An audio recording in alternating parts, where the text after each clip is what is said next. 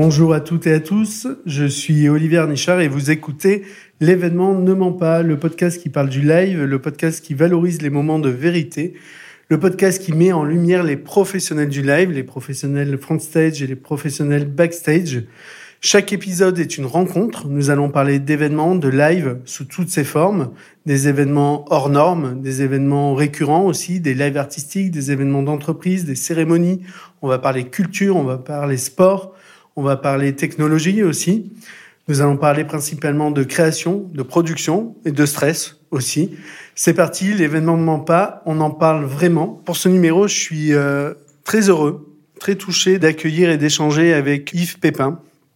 Yves Pépin, c'est euh, c'est un nom dans l'événementiel en France, mais aussi à l'international. Euh, c'est rare, c'est un directeur euh, créatif et producteur, concepteur, scénographe, réalisateur. Les noms sont nombreux et je ne suis pas exhaustif. Yves Pépin a parcouru le monde entier.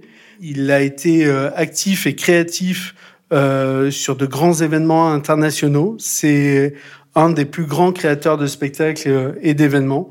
C'est le premier non-américain couronné par le TIA Awards for Lifetime Achievement.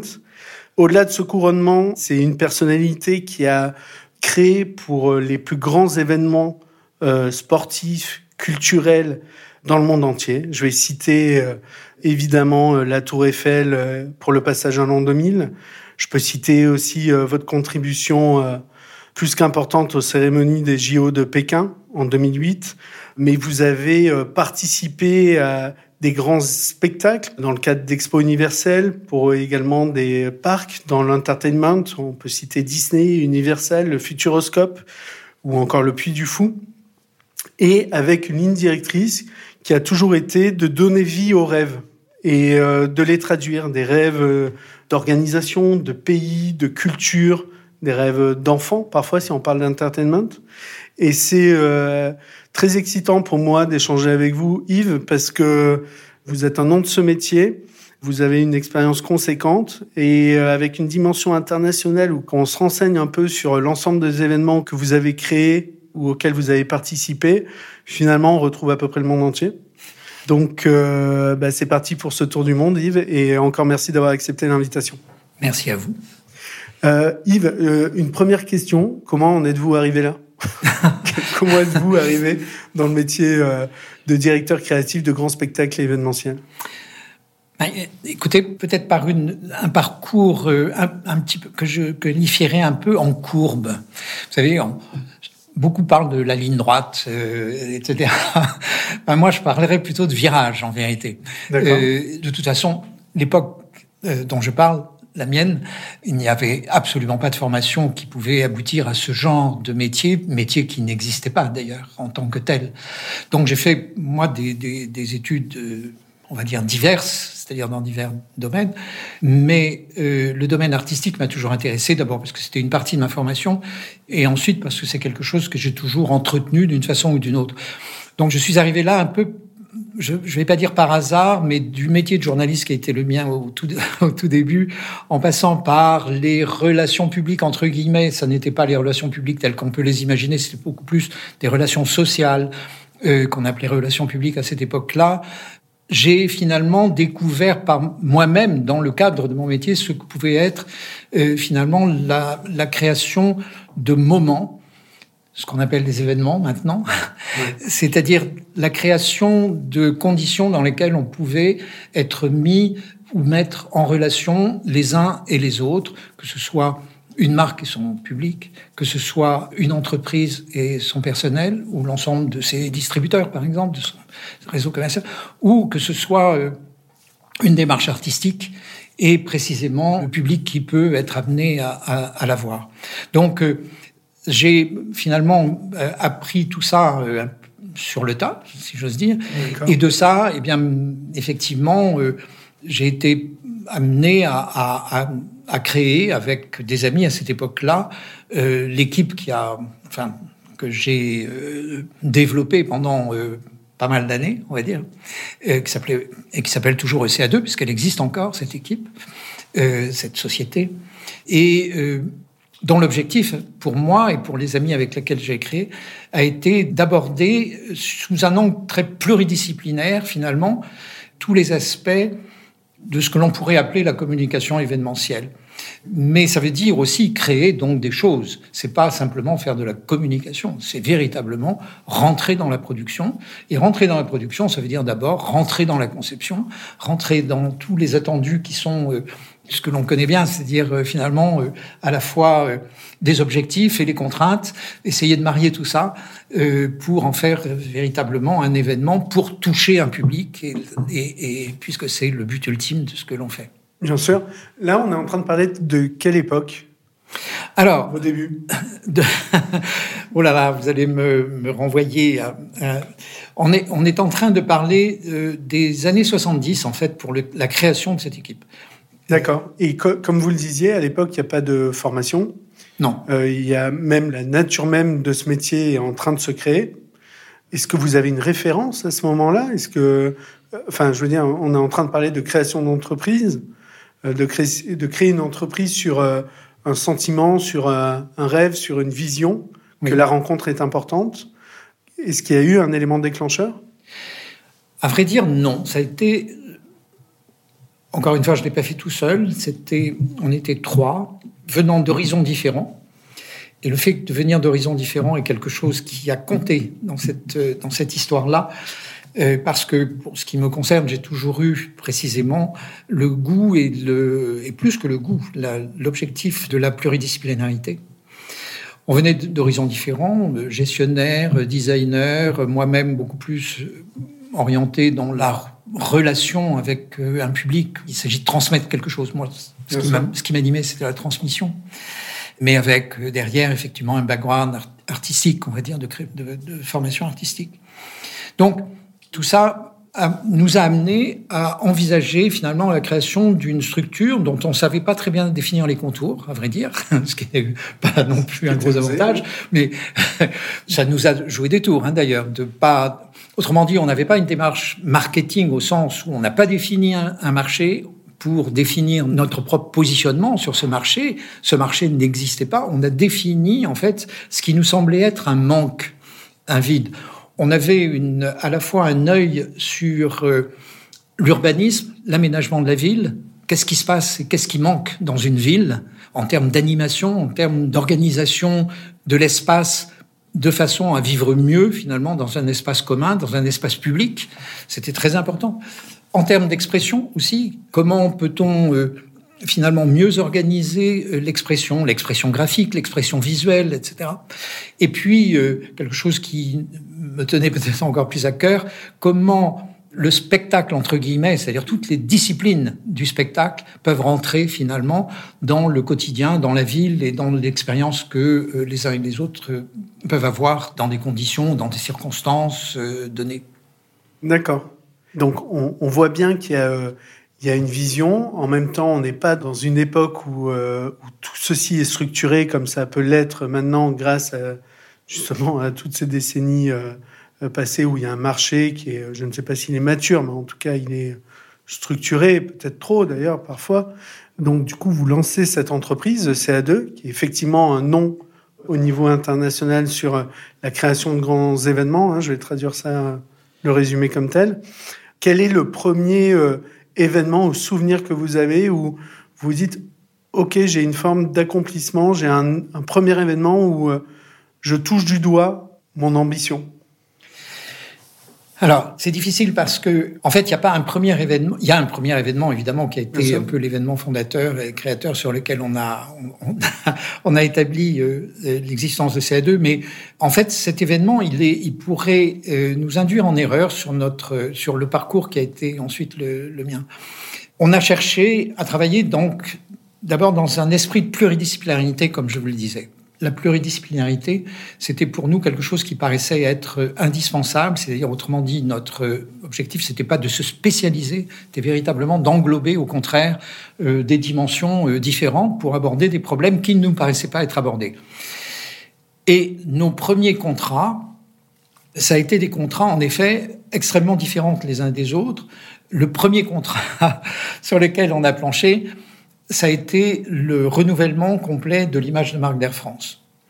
Euh, c'était un concours international et ce fait qu'on l'a gagné. Et on a bâti en réalité, c'est-à-dire quand je dis bâti, c'est beaucoup dire, c'était c'était pas un grand immeuble, c'était une pièce, notre société, en fait, sur le gain de ce concours.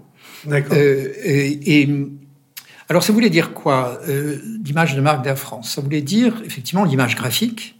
Ça a été le renouvellement de cette image graphique d'Air France qui, a, qui a ensuite a, a, a été prolongée pendant euh, plus de 30 ans, euh, etc., qui a gagné plein de prix. Mais euh, c'était aussi l'aménagement euh, des agences euh, à France, toute l'image de marque en réalité de, de, de la compagnie, l'image graphique, mais l'image aussi en volume, etc., etc., et des orientations vers la euh, vers le positionnement, euh, de communication. Donc, avec toujours une volonté de pluridisciplinarité complète. Bon, on, on, a gagné aussi d'autres concours très rapidement dans le domaine de l'aménagement urbain alors tout ça vous semble très loin de ce que l'on est en train de faire. Pour moi, non, on, était dans cette ligne qui était certes très vaste et ensuite qui s'est spécialisée, mais l'aménagement urbain, c'était quoi? C'était notre premier contrat dans ce domaine-là, qui était presque concomitant avec euh, celui d'Air France, c'était à la Défense. On a, on a gagné aussi un concours à la Défense pour... Euh, non pas pour aménager la défense évidemment, mais pour créer dans cet espace vide qu'était l'esplanade de la défense, pour créer quelque chose qu'on appelait déjà animation. Qu'est-ce qu'on peut faire pour que cet espace vide en plein vent, où les gens circulent le plus vite possible pour échapper aux bourrasques, etc., qu'est-ce qu'on peut faire pour qu'il devienne un espace habitable à l'échelle humaine, à l'échelle du piéton, puisque c'est des espaces piétons. C'était les premiers espaces piétons véritablement euh, urbains, en réalité. Euh, donner vie donner vie à un espace. Un espace. Et en fait, tout est venu de cet esprit-là et de cette ambition-là, c'est donner vie à des espaces, donner vie à des moments. Et, et l'accumulation de nos expériences, en fait, a abouti à ce que on restreigne notre champ qui était trop vaste, comme vous pouvez l'imaginer en réalité, qui nous a amené d'ailleurs dans des aventures un, un, peu rocambolesques sur le plan budgétaire. Hein, il faut pas parce qu'on on était dans des domaines qui étaient tellement euh, différents euh, que finalement ça mangeait toute notre énergie, euh, etc. Donc on a été après amené à restreindre un peu nos, nos objectifs, etc. Euh, et puis pour des raisons que je, enfin, qui sont trop longues à expliquer, euh, nous nous sommes séparés, nos, les trois partenaires, chacun, chacun finalement prenant un bout de l'ensemble pour le mener à terme, chacun dans sa spécialité. Et moi donc, euh, quelques années après ce démarrage, j'ai euh, donc continué ECA2 en tant que tel et sous ce nom, avec effectivement comme démarche essentielle celle qui était celle de l'animation, du spectacle, mais toujours avec cette ambition de l'inscrire dans un tissu, l'inscrire dans un contexte, et aussi avec finalement ce qui nous paraissait naturel à cette époque-là, qui était que on n'avait pas de limite en fait de marché. C'est-à-dire, voilà, étant donné qu'on n'avait pas de marché, on avait, au départ, on n'avait donc pas de limite de marché. Et donc, ce qui nous a amené à aller chercher les projets là où ils étaient, c'est-à-dire euh, à l'étranger, pour beaucoup. Et On a l'impression que c'est simple comme ça, mais euh, je sais à quel point ça reste compliqué aujourd'hui. Comment on identifie à cette époque-là et comment se retrouve-t-on à aller euh, concourir pour un projet euh, culturel, d'entertainment, de spectacle à l'étranger? Alors, il faut il faut avoir un peu la volonté de le faire. Hein, D'abord, il ne faut pas avoir peur de prendre des avions. Et puis, donc, comment on le fait D'autres l'ont fait, et notamment ensuite, mais nous, nous l'avons fait effectivement avec peut-être euh, la candeur que l'on peut avoir quand on est dans cette, dans cette démarche. Et je crois que cette candeur, il faut, enfin, c'est essentiel. Quoi. Euh, la candeur que l'on avait, c'est vraiment ce qui a fait notre dynamique, en quelque sorte. On n'a jamais hésité euh, à aller à l'autre bout du monde pour rencontrer quelqu'un. Et voilà. Donc, on a été amené à à travailler de proche en proche, c'est-à-dire ce que nous avons fait euh, à la Défense, qu'on a fait d'ailleurs pendant plusieurs années, en fait, nous a amené à avoir un contrat à Caracas, par exemple. Ce que l'on a fait euh, dans le domaine euh, plus spécialisé du, donc qui devenait du spectacle, nous a amené à travailler au Japon. On a fait après beaucoup, beaucoup de choses, parce qu'une fois que le pied est mis, mais en fait, on a toujours cherché à, à valoriser ce que l'on savait faire, sans trop se préoccuper finalement de l'endroit où on allait devoir le faire. Autrement dit, encore une fois, la géographie n'a jamais été une frontière euh, pour nous. Euh, C'était beaucoup plus l'objet. Et puis, en mettant peut-être en place aussi une forme de relation avec nos publics, on a participé très vite à des organisations internationales, à des salons internationaux. Autrement dit, on a essayé de ne pas se limiter, mais c'est encore une fois, c'était extrêmement spontané dans notre démarche. Mais on avait le sentiment, pourquoi c'était spontané? Parce qu'on avait le sentiment que si on restait juste franco-français, si on, on, restait chez nous pour... Euh, ben, finalement, on, ne se développerait, développerait pas. Euh, euh, Bien sûr, mais du coup, vous...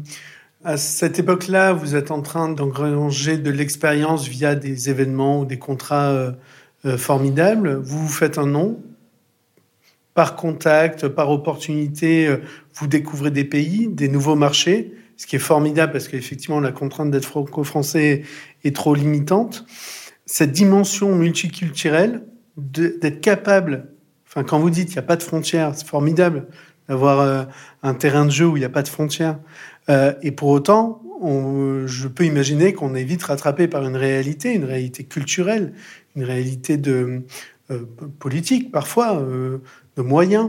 Comment vous avez appréhendé ça ou euh, est-ce que vous pouvez nous parler de ça? Aujourd'hui, on est dans, dans un monde, je parle pour euh, pas pour les entreprises euh, du marché importantes, mais, mais pour les jeunes où il y a presque un paradoxe actuellement où effectivement on a les moyens de voyager partout. On a des contraintes sociétales qui nous disent de pas voyager partout. On a des moyens de passer ça par le digital et en même temps, on sait tous les deux que c'est pas que ça a des vertus, mais que ça a des limites dans nos, métiers de rencontre. Est-ce que vous pouvez nous parler de, cette dimension culturelle, de la variété des pays que vous avez connus? Ça doit être incroyable. Vous avez forcément des anecdotes euh, euh, dingues, même pas liées, euh, enfin liées forcément aux événements, mais liées au pays. Alors oui, les, anecdotes, elles viennent sans qu'on les cherche. Hein. elles, sont, elles sont là, effectivement. C'est un peu inhérent à ce, ce genre de situation. Mais d'abord, je crois que ça, tient quand même à un état d'esprit. De, l'état d'esprit que l'on avait ou que personnellement, en tout cas, moi, qui a été le mien parce que j'ai voyagé très jeune, euh, etc. Euh, ça, a été une curiosité considérable pour tout ce qui n'était pas comme moi, mais avec la volonté d'établir toujours un lien. Autrement dit, je ne me suis jamais pris pour un japonais, je ne me suis jamais pris pour un indonésien ou un sud-américain. J'ai toujours au contraire amené une forme de culture française ou européenne, etc., dans les choses que l'on faisait. Mais en essayant toujours, et c'est même pas en essayant, c'est-à-dire en ayant complètement dans le cœur même de ce que l'on faisait, le souci de, de joindre ça, c'est-à-dire de trouver le pont et les ponts entre les cultures, les ponts entre les compréhensions des uns et des autres. Et quand je parle de compréhension, il ne s'agit pas de parler de, c'est pas bisounours, je veux dire, c'est de compréhension concrète. En fait, qu'est-ce qu'on comprend à ce qu'on dit? Euh, Là, on est en train de, de faire un spectacle, de, de, de délivrer une sorte d'histoire, de, message, etc. Comment on le comprend? Comment quelqu'un de l'autre côté de l'Atlantique ou de l'autre côté de l'Asie peut le comprendre? Ça, ça a toujours été quelque chose qui est chevillé vraiment au cœur de ce que de ce que l'on a fait. Le souci de la perception. Oui, c'est même pas la perception de l'autre, c'est comment on se comprend. C'est-à-dire c'est cette compréhension mutuelle en réalité. Comment moi je comprends ce qu'on me demande et comment ils peuvent comprendre ce que je leur réponds. Comment on se comprend et qu'est-ce que et si en fait à un moment donné on nous on nous interrogeait, on me demandait de faire un projet, euh, c'était bien parce que quelque chose devait se passer dans cette dans cet intermédiaire là. Alors après, évidemment, ça, entraîne parfois des, situations qui sont euh, tout à fait inattendues. Hein. Euh, quand vous faites quelque chose en Indonésie, comme j'ai fait par exemple le spectacle, l'événement euh, pour la fête nationale d'Indonésie, qui était un, grand anniversaire, on va dire, de, la République indonésienne, je me suis trouvé dans la situation où il y avait un, comité, euh, comme il y a très souvent, euh, très, très sérieux, présidé ou dirigé par un avocat international indonésien, etc. Et le jour de l'événement, on avait, nous, un problème, c'est que cet événement était à l'extérieur et que euh, on avait un, orchestre symphonique sur la scène. Et euh, que ça se déroulait au mois d'août. Et au mois d'août, il y a quelquefois, malgré tout, euh, des orages à Jakarta. Dès le début du projet, on a dit, donc voilà, le projet est celui-là, ok, on, voit bien l'espace dans lequel vous voulez faire ça, etc. Mais il faudrait un plan B au cas où, etc. Et puis mettre en place toute une procédure pour effectivement euh, modifier ou changer, euh, etc. Les, éléments en cas de pluie, simplement. Et on nous a répondu à plusieurs reprises, parce qu'on a posé la question plusieurs fois, on nous a répondu non, non, mais vous inquiétez pas, ça on s'en occupe. Ben, bon, euh, ok, mais on reposait la question malgré tout, parce qu'à un moment donné, ça allait être un problème concret qu'il fallait gérer au plan de la logistique. Et on a été face à cette situation où euh, il nous disait, écoutez, on est le client, c'est nous qui décidons, donc euh, voilà, la configuration est celle-là, et pour le reste, on s'en occupe. Quand on a compris. Quand vous dites on s'en occupe, oui. il s'en occupe Alors on a compris au bout d'un moment, quand même, euh, que s'en occuper, ça voulait dire, ils nous ont dit en réalité, la sortie d'une réunion, vous inquiétez pas, on a l'homme qu'il faut. l'homme qu'il faut, c'était un chaman, donc, euh, qui était chargé euh, donc d'éloigner les nuages et la pluie de l'événement. Et on n'avait pas possibilité, en réalité, on n'avait pas la possibilité, nous, de finalement d'inventer euh, un budget supplémentaire pour faire quelque chose ailleurs, etc. Je veux dire, on était coincé dans notre propre. Alors, on a évidemment émis toutes les réserves sur le, enfin tout ce qui, on, s'est protégé au maximum. Protégé euh, juridiquement. Mais euh, il n'empêche qu'on est arrivé le jour de l'événement, effectivement, et nous, on a géré effectivement l'événement, mais je dois vous dire qu'on avait plus les yeux tourner vers le ciel que vers la Seine. Chacun, enfin, on avait des vigies partout pour dire euh, il y a un nuage qui arrive là, qu'est-ce qu'on fait, etc. Et donc l'événement durait assez longtemps. C'est une fête nationale. C'était très long. Il y avait encore une fois des, des vedettes, un orchestre symphonique, des, des, éléments de décor. Enfin, c'était très très impressionnant. Et on a vu des nuages arriver et voilà. Et puis à un moment donné, effectivement, on, en, on était presque à la fin du spectacle finalement, quand même, quelques gouttes ont fini par tomber. On s'est dit, ça y est, c'est la catastrophe. Et puis, bon, il est tombé quelques gouttes. Enfin, bon. Et donc, on pestait, on était absolument, euh, évidemment, effondrés. Et pas content, pas content de nous, pas content d'eux, pas content, etc. Même si le public était absolument enthousiaste. Et puis, le spectacle s'est fini, finalement, comme ça. Et moi, j'étais prêt à, aller véritablement euh, m'expliquer avec les responsables et j'ai croisé l'avocat en question, et qui, avant que je dise quoi que ce soit, m'a dit Alors, vous voyez, on l'a arrêté. Hein et donc, euh, et, et, voilà. Alors, on se trouve dans ce genre de situation où finalement toute la rationalité qu'on peut mettre, tout le professionnalisme, toute l'ingénierie qu'on peut qu'on peut apporter, etc. Tout d'un coup, se trouve à la merci euh, d'un de, de situations de ce genre. D'une culture différente, pour le coup. Donc ça, ça c'est ce qui fait le sel, évidemment, de ce que l'on fait faire, même si ça crée euh, quelques sueurs froides, parfait. Bien sûr. Bah, c'est une des beautés de ce métier, avec des souvenirs euh, euh, incroyables, racontables et qui, et qui restent en mémoire, parce que l'expérience est folle quand on connaît le stress sur un événement, être confronté à un interlocuteur qui le nie quelque part, ou qui ne le nie pas, mais a une réponse qui n'est pas compréhensible pour nous c'est un sujet. Alors parfois, les, les, les, problèmes que l'on peut avoir euh, sont beaucoup plus concrets, parce que là, finalement, ça a été le problème n'a pas été véritablement euh, manifeste, mais on a de vrais problèmes et il faut faire face aux problèmes qui, est, qui peut. On a, on a, fait un spectacle qui était en intérieur où on avait des installations d'eau. On a beaucoup travaillé nous sur les, les sur l'eau, entre autres. Enfin, on a beaucoup travaillé sur tous les éléments naturels, l'eau, le feu, etc. Enfin, tout ce qui, euh, tout ce qui est justement, euh, tout ce qui n'apparaît pas technologique, même si derrière, effectivement, il faut des, il faut beaucoup de technologie, mais tout ce qui peut apparaître pour le public, des éléments naturels en réalité. moi, j'ai beaucoup travaillé. Je l'ai, je l'ai pas dit quand, quand, au début de ce podcast, quand j'ai présenté, mais effectivement, euh, Yves, dans votre parcours, vous avez apporter une dynamique sur l'utilisation euh, d'outils, de moyens, de techniques, d'innovation. Il faut bien se rendre compte que euh, sur des événements, il y a des années, quand il y a une innovation comme ça, elles perdurent dans le temps. Elles sont exploitées après également dans d'autres médias.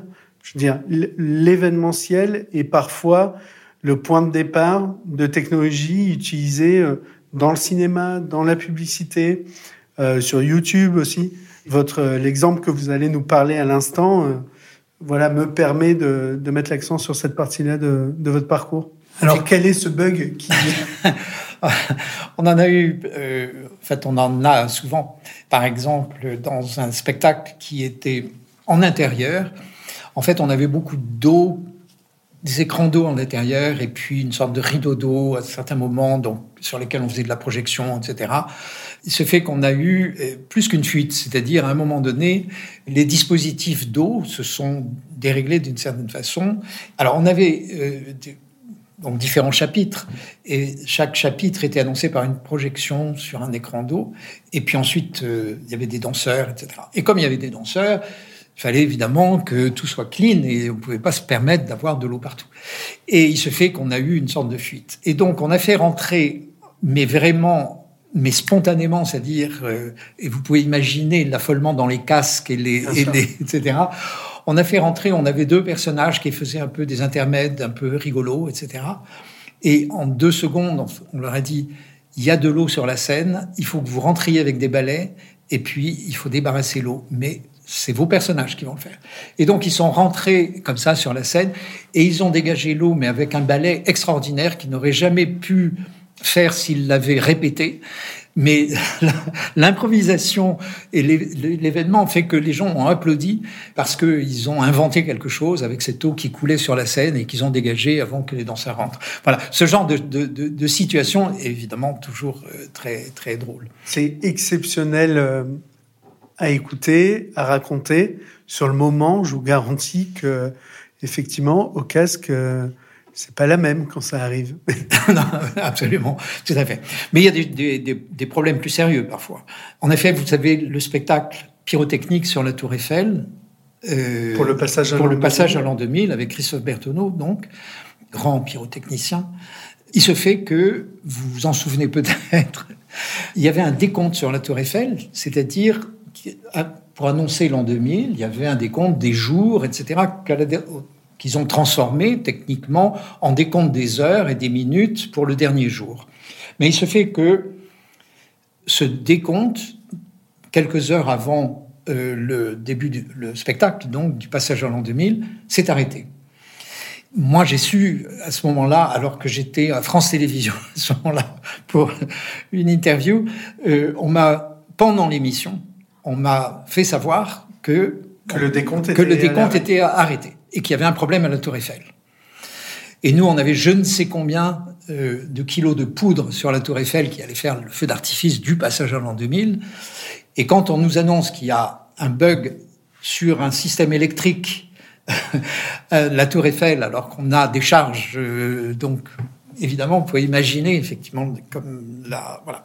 Donc il se fait que, en fait, c'était un, problème qui était lié simplement à la technologie de l'affichage. Donc euh, voilà. Mais pendant un moment, on a dû investiguer pour savoir s'il n'y avait pas de problème qui était plus grave que ça. Autrement dit, si le problème avait été en amont et qu'il y avait eu un problème véritablement électrique, euh, etc., on a dû vérifier toutes les connexions pendant quelques heures. Et donc, toutes les équipes et les équipes de Christophe Bertonneau ont vérifié toutes les liaisons, etc., avant ce spectacle pyrotechnique qui était quand même le passage à l'an 2000, je veux dire, le plus, ce qui a été, vous le savez peut-être, considéré comme le, le spectacle de passage à l'an 2000, qui a été voté d'ailleurs, parce qu'il y a eu un vote qui a été fait international comme étant le, le meilleur passage à l'an 2000. Le plus réussi, le plus beau. Le, Mais... le plus beau.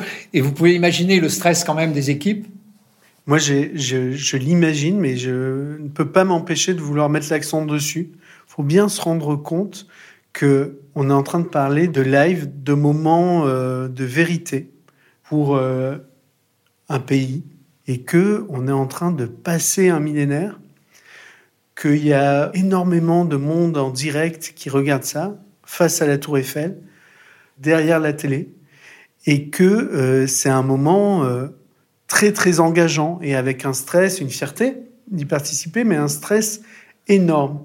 Et quand il y a un problème, la gestion de ce stress est incroyable. Comment vous, avec euh, tous les événements que vous avez connus, comment gérez-vous ce stress? Je veux dire, c'est un, un, métier qui est exceptionnel. On est en train de parler de, mettre en feu la tour Eiffel, on est en train de parler de, faire une cérémonie pour des Jeux olympiques, on est en train de parler d'assurer euh, une fête nationale pour des pays aussi divers que l'Indonésie, que certains pays en Amérique du Sud, qu'en France. Enfin, on, on touche à des, à des moments très forts.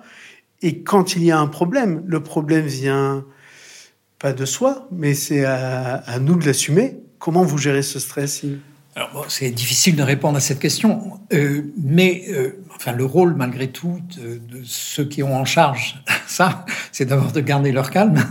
c'est la première chose, évidemment. C'est d'avoir euh, la tête aussi froide que possible, d'envisager toutes les solutions, mais d'abord d'envisager positivement les solutions, celle qui va permettre de résoudre le problème d'abord, et malgré tout, en backup, d'envisager euh, toutes les solutions alternative, c'est-à-dire qu'est-ce qu'on fait, etc. Donc ça, c'est des choses qu'en principe, on a préparées à l'avance. Mais il n'empêche qu'on a effectivement des aléas qui font que on peut pas, on peut pas prévoir évidemment là où peuvent être les bugs. Et quand on envisage effectivement des solutions de remplacement, il faut les envisager quel que soit le bug en réalité, quel que soit le point de, conflit, euh, etc. Donc voilà, après, effectivement, il faut euh, juste garder son calme, bien, euh, et puis essayer de garder la tête froide, ce qui n'est pas euh, complètement euh, facile, mais c'est ça notre métier, véritablement, hein, et de garder le cap euh, si possible. On a, on a, eu un autre, enfin, on a plein, plein d'événements. Pour la Coupe du Monde de foot en 98, il se fait que pour la finale, ceux qui aiment le foot, même s'ils n'ont pas vécu cette époque, savent ce qu'était la finale de la, de la Coupe du Monde, de la Coupe France, du Monde à 98 au Stade de France.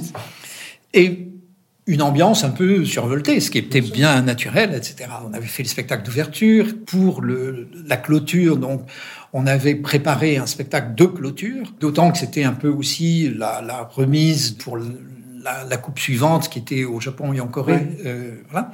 Donc il y avait des équipes japonaises, etc. Il y avait de la musique qui était prévue, etc. Et tous ces gens-là qui devaient rentrer sur le terrain après le match comme le spectacle de clôture, euh, était dans les coursives donc du Stade de France. Sauf que, en réalité, et au moment où tout le monde devait rentrer, des régiments entiers de, de CRS se sont mis dans les coursives d'entrée sur, le, sur la pelouse pour intervenir au cas où il y a un problème. Et donc, on bouchait complètement toutes les entrées, donc de, des, euh, notamment, euh, évidemment, des, euh, de ces malheureux Coréens, Japonais qui devaient rentrer euh, dans l'alliance générale avec leurs tambours et tout, et qui se sont trouvés derrière des, des bataillons de CRS qui bloquaient complètement l'entrée. Bien heureusement, la France avait gagné, et du coup, l'équipe de France faisait le tour du stade et n'en finissait pas de faire le tour du stade. Ce qui nous a, ce qui nous a donné le temps de négocier avec les, les autorités pour laisser un passage et, faire passer. Voilà. Alors donc ce genre d'imprévu, franchement, c'est des choses qu'on peut pas anticiper. Mais euh, c'est ce qui fait le sel aussi de notre métier. Votre votre métier, justement, on en a parlé, on a partagé sur euh, l'expression euh, donner vie au rêve, c'est mettre en scène euh, une histoire. Justement, comment vous décrivez votre métier avec un peu de recul Tout à l'heure, quand je vous ai présenté, j'ai employé pas mal de mots.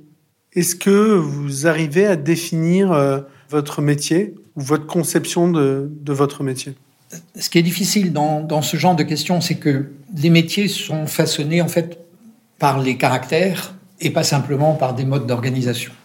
Donc, il se fait que moi, mon caractère m'a amené finalement à, prendre en charge les conceptions et la réalisation des événements qu'on a mis en place, au moins pour la plupart, et, de fait, étant donné que c'est comme ça que les choses se sont passées, en même temps, la direction de l'équipe qui m'accompagnait pour le faire.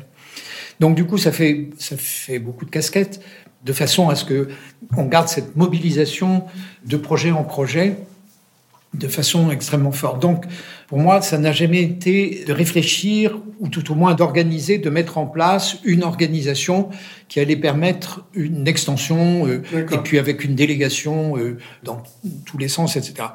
Moi, j'ai beaucoup plus eu euh, le, le, désir, finalement, de mener des projets avec, avec l'équipe qui était autour de voilà, qui constituait véritablement le cœur de notre métier, des gens extrêmement fidèles qui pendant des années, et, certains sont dans ECA2 qui existent encore, sont toujours là. Donc euh, avec la, le souci, non pas de multiplier les expériences les unes à côté des autres, mais au contraire de prolonger des expériences originales à chaque fois. Moi, j'ai eu à cœur, franchement, de faire des choses qui aient euh, un sens au moment où on les faisait. Le sens, c'est euh, bien sûr le sens pour le projet lui-même, pour le client et pour les gens auxquels on s'adresse, bien entendu. Mais aussi un sens un peu dans la continuité de ce que l'on peut faire, c'est-à-dire dans la logique de ce qu'on peut faire. Non pas pour euh, juste des raisons esthétiques, mais parce que je crois qu'on apprend euh, beaucoup de l'expérience qu'on peut cumuler. Et donc, si on arrive à faire, si on a des lignes de travail, si on a des, des grandes directions de travail, on arrive à cumuler, non seulement cumuler l'expérience, mais à valoriser en réalité ces expériences euh, d'un projet sur l'autre. Bien sûr. Yves, on est à un an des Jeux Olympiques à Paris. Vous avez euh, contribué notamment à la cérémonie des JO de Pékin en 2008. À la suite de ça, vous avez été reconnu internationalement, awardé.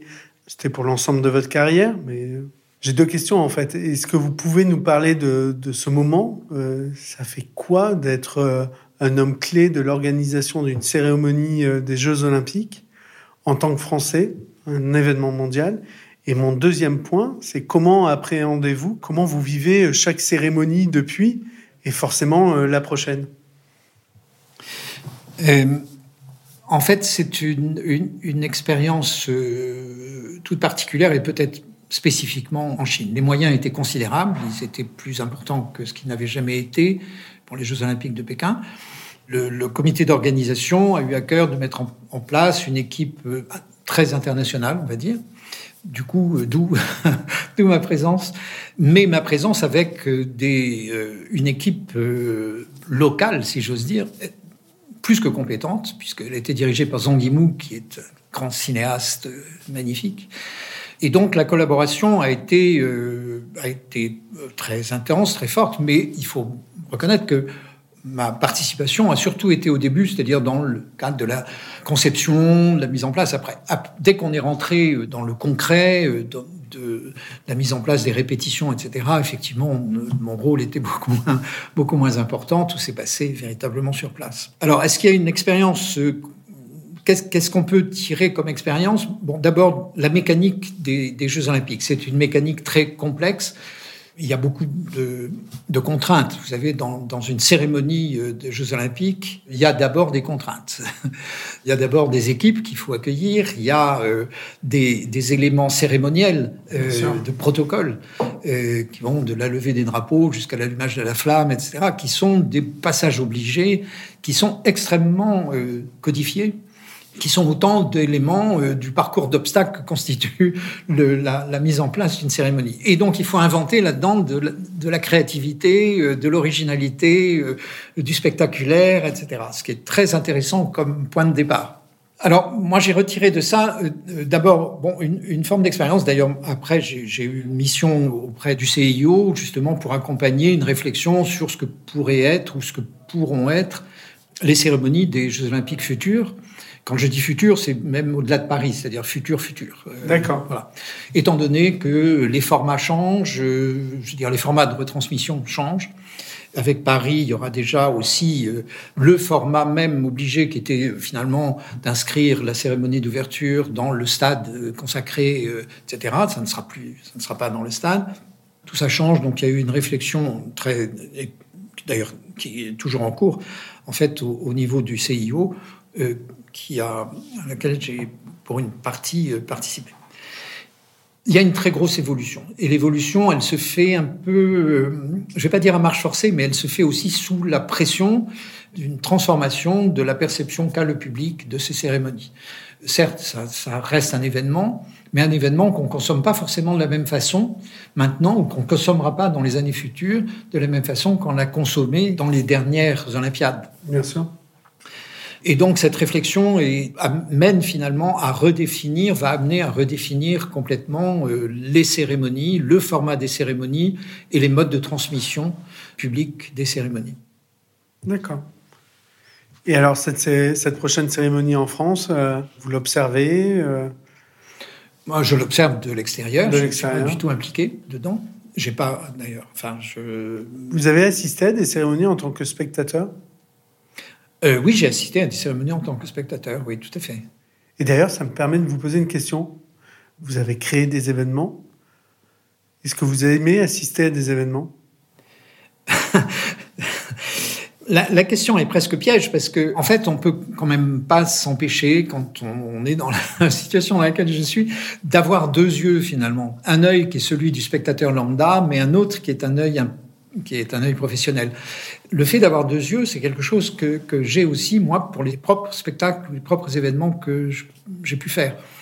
Quand je regarde quelque chose que, voilà, un spectacle que j'ai fait et où je suis spectateur, j'ai toujours un œil euh, du spectateur, de ravissement euh, là où il faut être ravi, et euh, d'émotion là où il faut être ému, mais un autre œil qui est toujours en train de dire ah ouais mais là oui non là effectivement ça aurait pu être un peu autrement. Là il faudrait un peu accélérer ou ralentir. Voilà. Donc c'est les c'est ce double regard là. C'est ça. C'est l'intérêt d'avoir effectivement deux yeux. On arrive à la fin de ce podcast, mais euh, j'ai quand même quelques, quelques dernières questions. On, échangeait euh, un petit peu avant euh, l'ouverture des micros sur la nécessité de ce métier, en fait, de croire en la rencontre. On abordait ce point-là, et moi, je suis extrêmement, je crois au futur du live.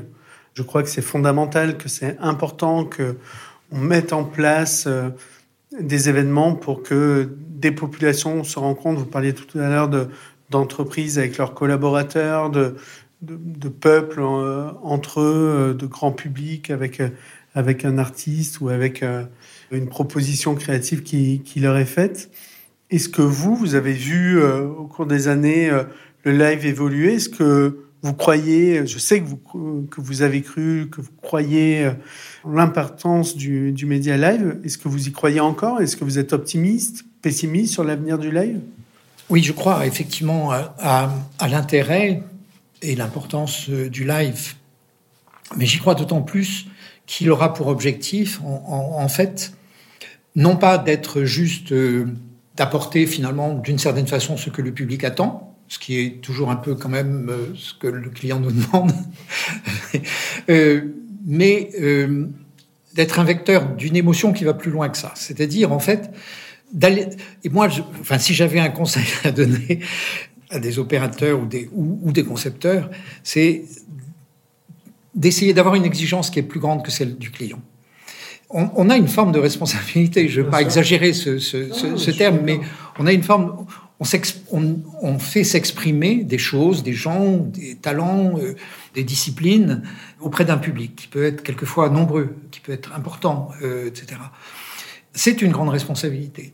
Et donc cette responsabilité, il faut la prendre au sérieux, non pas juste pour faire bien son travail, ce qui est très très bien, et ce qui est déjà absolument nécessaire évidemment, mais aussi pour essayer de faire que finalement il y ait à travers ces expériences une sorte de, de, de supplément, de plus, qui fait que ça va marquer au-delà de la simple réaction émotionnelle immédiate. Et c'est ce qui fera le, vrai succès de l'événement, celui dont on se souvient des années et des années après. C'est celui qui a dépassé finalement son objectif immédiat. Et donc, euh, pour ça, il faut il faut pas avoir peur d'essayer de, de, creuser, de trouver quelle est la, la substance en réalité de l'événement que l'on va que l'on va faire. Et la substance, elle est souvent pas simplement dans le cahier des charges. Elle est, elle est dans le cahier des charges, bien entendu. C'est l'élément indispensable.